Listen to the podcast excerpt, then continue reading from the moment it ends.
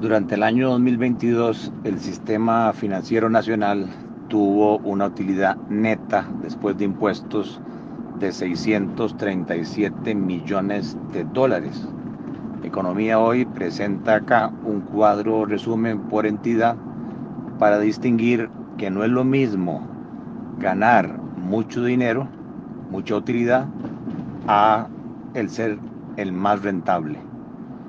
Entonces se compara la utilidad neta por entidad financiera en millones de dólares que obtuvo cada entidad durante el año 2022 y a la par una columna que compara esa utilidad como rendimiento o porcentaje que le sacó a los recursos pertenecientes a los accionistas, que es conocido como el patrimonio.